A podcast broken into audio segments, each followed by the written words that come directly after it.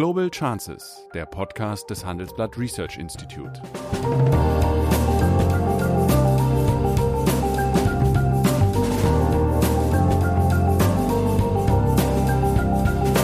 Der ehemalige Außenminister analysiert zusammen mit Professor Bert Rürup die geopolitische Lage, exklusiv für den Chefökonom, den Newsletter von Professor Rürup.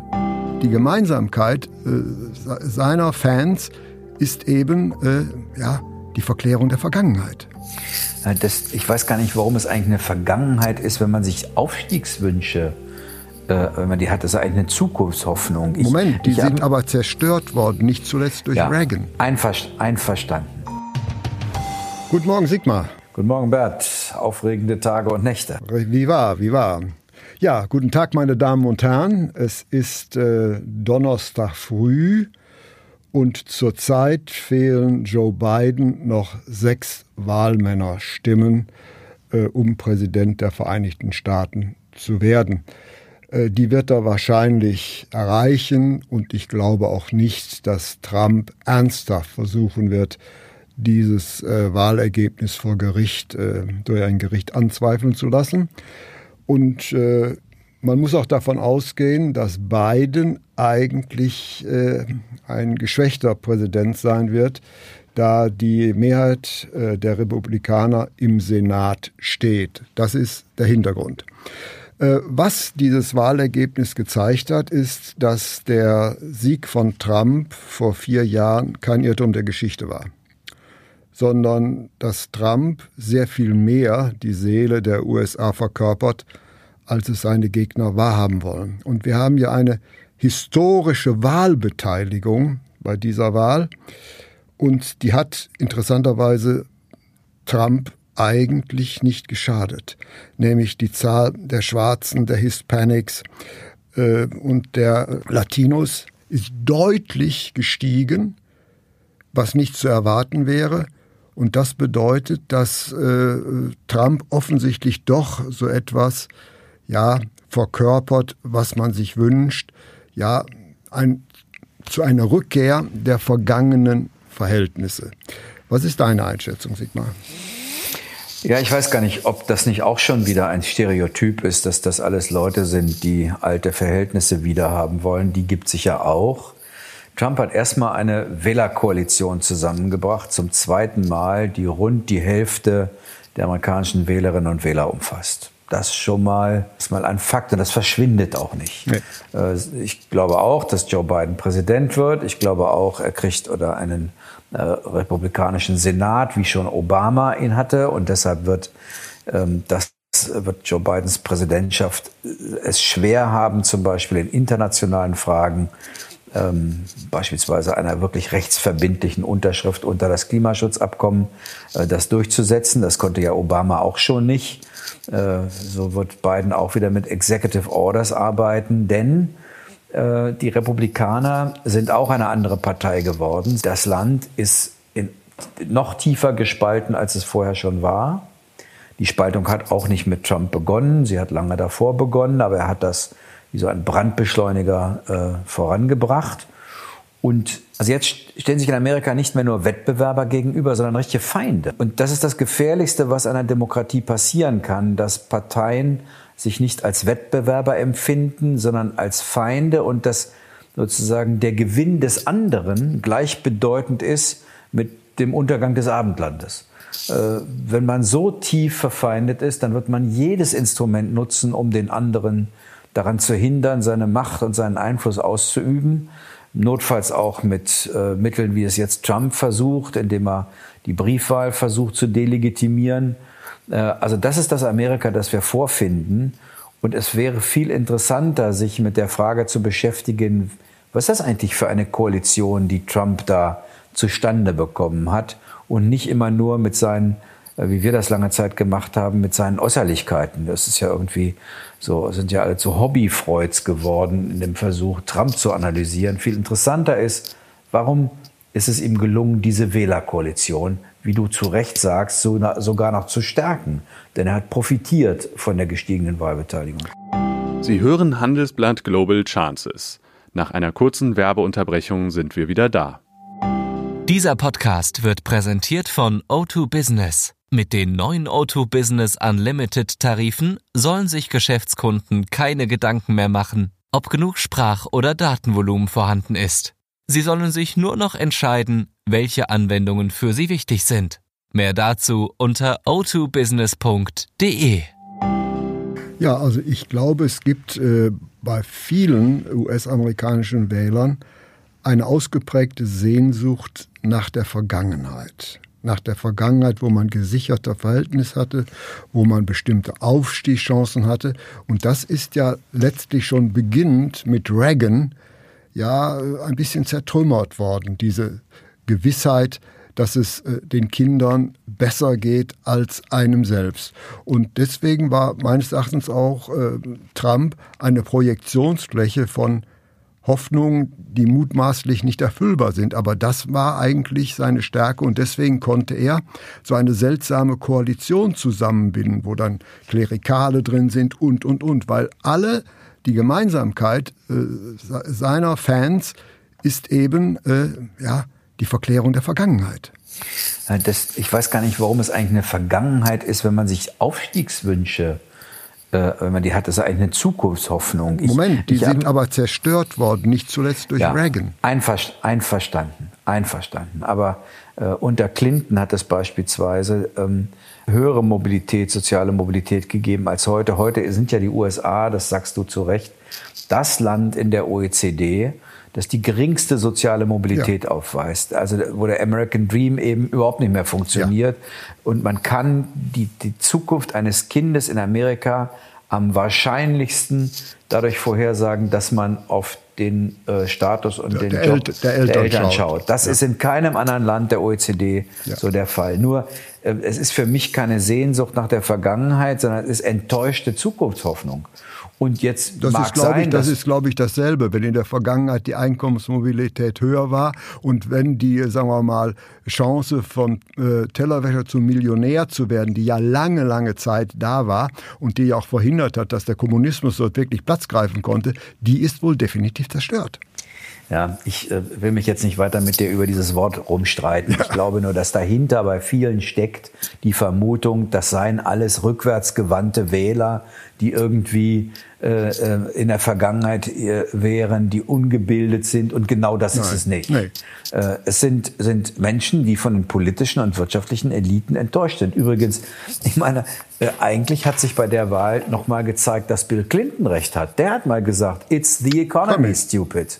Ja. Äh, äh, die, die, es war eben nicht wie die Demokraten und wir auch hier in Europa das Coronavirus, was die Leute ja. bewegt hat, sondern die wichtigste Frage war, wie sieht meine wirtschaftliche und soziale Zukunft ja, aus? Und deswegen haben ja auch äh, Farbige ihn gewählt, weil deren Situation sich interessanterweise zwar leicht, aber immerhin verbessert hat.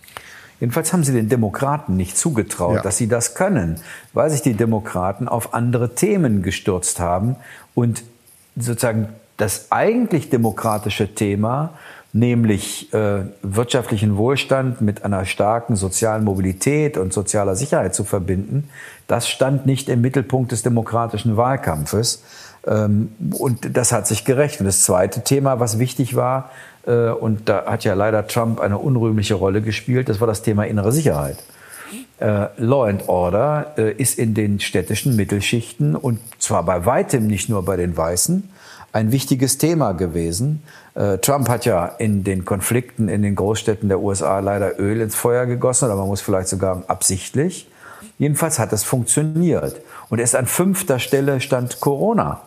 Äh, und ein demokratischer Präsident, der in, die, in den Wahlkampf geht und Steuererhöhungen ankündigt. Schwierig. Der ist mindestens mal, der ist mindestens mal eins, mutig. Ja, äh, aber, aber auch, in, auch in den USA, vielleicht sogar noch mehr als bei uns, ist der Versuch, mit der Ankündigung von Steuererhöhungen Wahlen zu gewinnen, risikoreich. Und es ist jedenfalls jetzt so schief gegangen, dass, glaube ich, die USA weiter auf Sicht als globale Ordnungsmacht ausfällt. Sie wird absolut mit sich selbst beschäftigt sein. Sie wird eher protektionistischer werden. Ich glaube nicht, dass es eine Chance auf Freihandelsverträge gibt. Übrigens nicht nur, weil die republikanische Mehrheit im Senat ihm nicht mitmacht, sondern weil die Demokraten äh, traditionell eher protektionistischer sind. Biden wird gar nicht anders können, als nach der Corona-Krise sagen, Jobs at home first. Ja. Ähm, also viele der Hoffnungen, die sich mit der Präsidentschaft verbinden, jedenfalls außerhalb der USA, werden sich, glaube ich, nicht erfüllen. Bis hin dazu, dass ich nicht so richtig sehe, woher er die Mehrheiten bekommen soll für einen New Green Deal, äh, den er angekündigt hat. Die Wählerinnen und Wähler haben ihm diese Möglichkeit bei dieser Wahl nicht gegeben. Ja, und äh, da stimmen wir uns mal wieder überein. Und ich glaube auch, dass die USA zumindest protektionistisch bleiben, dass sich die China-Politik äh, verbal, aber inhaltlich nicht ändert. Und äh, ich gehe auch davon aus, dass äh, Biden Deutschland zwingen wird, mehr für die NATO zu zahlen, dass er Deutschland zwingen wird, klar äh, das Verhältnis zu China festzulegen. Und er wird, das ist eine andere Dimension, die FED veranlassen, dass vor dem Hintergrund der rasant gestiegenen Schulden die Zinsen noch eine lange, lange Zeit niedrig bleibt mit bestimmten Konsequenzen auch äh, für, für Deutschland. Das heißt, ähm, so sehr viel wird sich, wenn wir vom Ton absehen, in der tatsächlichen Politik, glaube ich, gar nicht verändern. Da bin ich ein bisschen optimistischer. Äh, kommen wir, fangen wir mit China an. Mhm. Ich glaube, dass mit Biden eine große Chance besteht, nämlich, dass er weiß, wie wichtig internationale Institutionen sind. Mit Biden wird es möglich sein, äh, eine Allianz zu schmieden mit äh, Amerika, Europa, Japan, Südkorea, Australien, zur Reform der, der, der WTO. Trump wird, ähm, würde die WTO endgültig zerstören wollen. Hat er blockiert er, sie ja jetzt schon. Er blockiert, de facto hat er das. Und ich glaube, mit beiden gäbe es große Chancen, China sozusagen mit einer Allianz demokratischer Staaten zu konfrontieren und zu sagen, ihr müsst hier an den Verhandlungstisch kommen. Wir müssen mindestens mal über die Spielregeln von Marktwirtschaften reden. Äh, das heißt, es wird nicht nur, äh, nicht nur Konfrontation geben, sondern es wird auch den Versuch geben, Allianzen mhm. zu bilden, die mehr sind äh, als irgendwie die Aufforderung, Huawei nicht ins Netz zu lassen. Das Zweite ist bei den Militärausgaben, da finde ich, das ist ja ein Knick in der Pupille von uns Deutschen. Wir glauben ja immer, nur die Amerikaner fordern das von uns. Nein, Ehrlich gesagt, das machen die Franzosen auch. Ja. Der, der, der, zu wichtigste Recht, Satz, Übrigen, zu Recht. Ja, nein, der wichtigste Satz, den ich noch im Ohr habe von einem französischen äh, äh, Ministerpräsidenten, der hat mir gesagt, also weißt du, wir haben es satt, zum Beispiel in Mali, dass wir kämpfen und ihr fotografiert nur. Äh, also die Anforderungen, dass Europa insgesamt und damit eben auch Deutschland sich selbst um seine Sicherheitsfragen kümmert und es nicht immer den Amerikanern überlässt, die gibt es auch in Europa. Insofern sollte Deutschland nach Möglichkeit aus eigenem Interesse äh, an dieser Frage arbeiten. Und ähm, der dritte Punkt ist, da weiß ich nicht, ob das gelingt, aber eigentlich hätte Biden eine große Chance, das Verhältnis zu Russland neu zu ordnen. Und zwar wegen der Schwäche Russlands. Es ist ja interessant, dass in den letzten Tagen es Signale aus Moskau gab, ähm, dass man mit einer Präsidentschaft von Biden schon klar käme, dass äh, es Angebote gibt bei diesem äh, auslaufenden Vertrag über internationale, äh, interkontinentale Atomraketen, dass die Russen bereit waren, nochmal Verhandlungsangebote zu machen. Das hat ja Gründe. Russland ist überall auf dem Rückschritt. Es ist ökonomisch am Boden, der Ölpreis kommt nicht hoch. Sie haben einen Konflikt in der Ukraine, Sie haben eine ungelöste Frage in Belarus, Sie verlieren gerade in Zentralasien äh, denn äh, Armenien äh, und Aserbaidschan gerät aus ihrer Kontrolle. Das wird Rückwirkungen in Kasachstan haben und in Turkmenistan. Äh, sie haben einen teuren Einsatz in Syrien. Äh, China akzeptiert sie nicht so richtig als Partner. Also es ist eigentlich ein guter Zeitpunkt, um am Anfang diskret, aber dann auch öffentlich mit den Russen über die Frage zu verhandeln, sag mal, wie soll das eigentlich weitergehen? Äh, ich glaube, so eine Chance besteht und es besteht für Biden eher als für Trump, weil bei Trump immer der Verdacht da wäre, er würde mit seinem alten Kumpel Putin, der ihm über russische Oligarchen Geld geschickt hat, äh, irgendwelche Deals machen. Die Demokraten und Biden gelten als Hardliner gegen Russland und wie immer, wie es immer so ist, den eigentlichen Friedensschluss mit der alten Sowjetunion musste, Machen ja, musste Ronald Reagan machen. Muss immer ja. die Falschen, ja, ja. Also von, von daher glaube ich, es gibt ein paar Chancen, die fallen nicht vom Himmel, aber im Kern werden jedenfalls diese ganzen Träume von den, der, der, der Rückkehr der alten transatlantischen Allianz, die, glaube ich, werden schnell platzen. Okay. Dann eine ganz andere Frage. Äh, wird Biden über die gesamte Distanz gehen oder wird er Mitte der Wahlperiode, Regierungsperiode übergeben an Frau Harris? Wäre ja ein geschickter Na, Schachzug, nicht? Ja, aber das ist eigentlich nicht sozusagen in der Genetik amerikanischer Präsidentschaften. Äh, ähm, ob er ein zweites Mal antritt, ist die Frage. Das wird er selbst entscheiden haben. Aber mit Kamala Harris jedenfalls hat er eine sehr starke Vizepräsidentin. Sehr stark. Ja, das spricht ja eigentlich dafür. Ja, aber jetzt schon darüber, zu, der ist noch nicht im Amt. Wir, wir ja, spekulieren über die Frage, aber, ob er eigentlich da bleibt. Das, da will ich mich nicht dran aber beteiligen. Wir sind, wir sind uns einig, dass er ins Amt kommt und ihm kommt ja, denke ich, schon ein ja. historisches Verdienst zu, diese unglaubliche Wählermobilisierung. Das äh, ist ja. schon etwas Positives, nämlich sonst ist das amerikanische Wahlsystem ja, sagen wir mal vorsichtig formuliert, äh, etwas äh, antiquiert, um nicht zu sagen, es ist anarchistisch. Beispielsweise das ganze Wahlmännersystem ist doch nichts anderes als ein tiefes Misstrauen gegen Demokratie. Naja, es funktioniert so lange, solange diese beiden Parteien so ein bisschen links und rechts der Mitte sind. Wenn die Parteien an die Ränder gehen und sich gegenseitig als Feinde erachten, dann funktioniert dieses Mehrheitswahlsystem nicht mehr. Dann zerreißt es die Gesellschaft. Naja, aber hier haben wir doch das äh, seltsame System, the winner takes it all. Und das ist ja letztlich äh, kein wirklich demokratisches Prinzip. Äh, das Wahlmännersystem ist ja auch äh, kurz nach der Gründung der Vereinigten Staaten der Ausschluss eines tiefen Misstrauens gegen eine wirkliche Demokratie äh, als ein, etabliert worden. Ja, aber ich bin ein bisschen zurückhaltend. Die amerikanische Demokratie gibt es seit mehr als 200 Jahren und sie ist nicht, musste nicht erst knietief durch Blut gehen.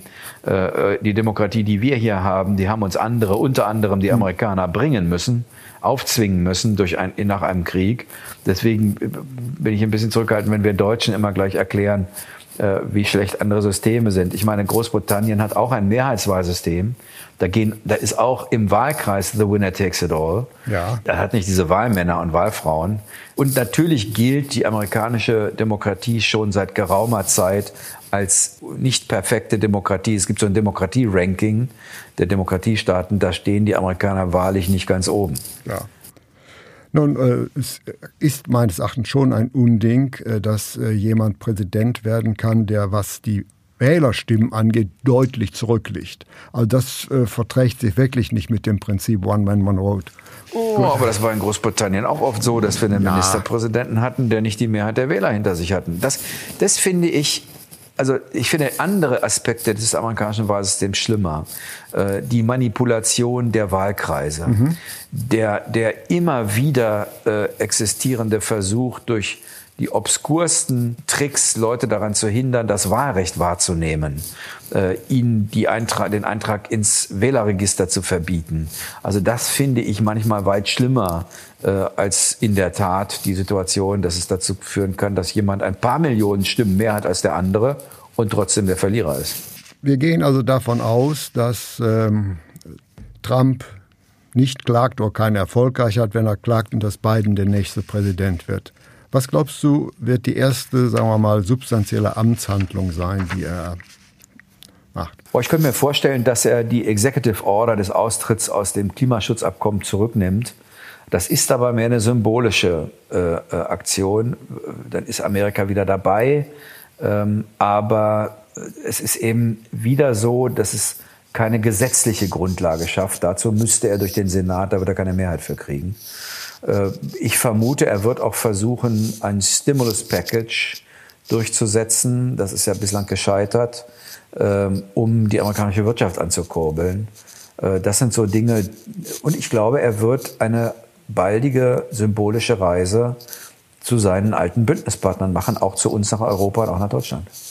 Ja, das sind, äh, du hast etwas optimistische Vorstellungen als ich, deswegen wünsche ich dir, dass du recht hast, aber davon überzeugt bin ich nicht. Und deswegen werden wir mutmaßlich, man ist ja nie vor Überraschungen gefeit, vielleicht in der nächsten Woche nochmal über die dann feststehenden Ergebnisse der amerikanischen Wahl diskutieren oder mal wieder traditionell über ein hardcore-ökonomisches Problem. Vielen herzlichen Dank jedenfalls für heute. Alles Gute, tschüss. Das war Global Chances mit Sigmar Gabriel, der Podcast des Handelsblatt Research Institute.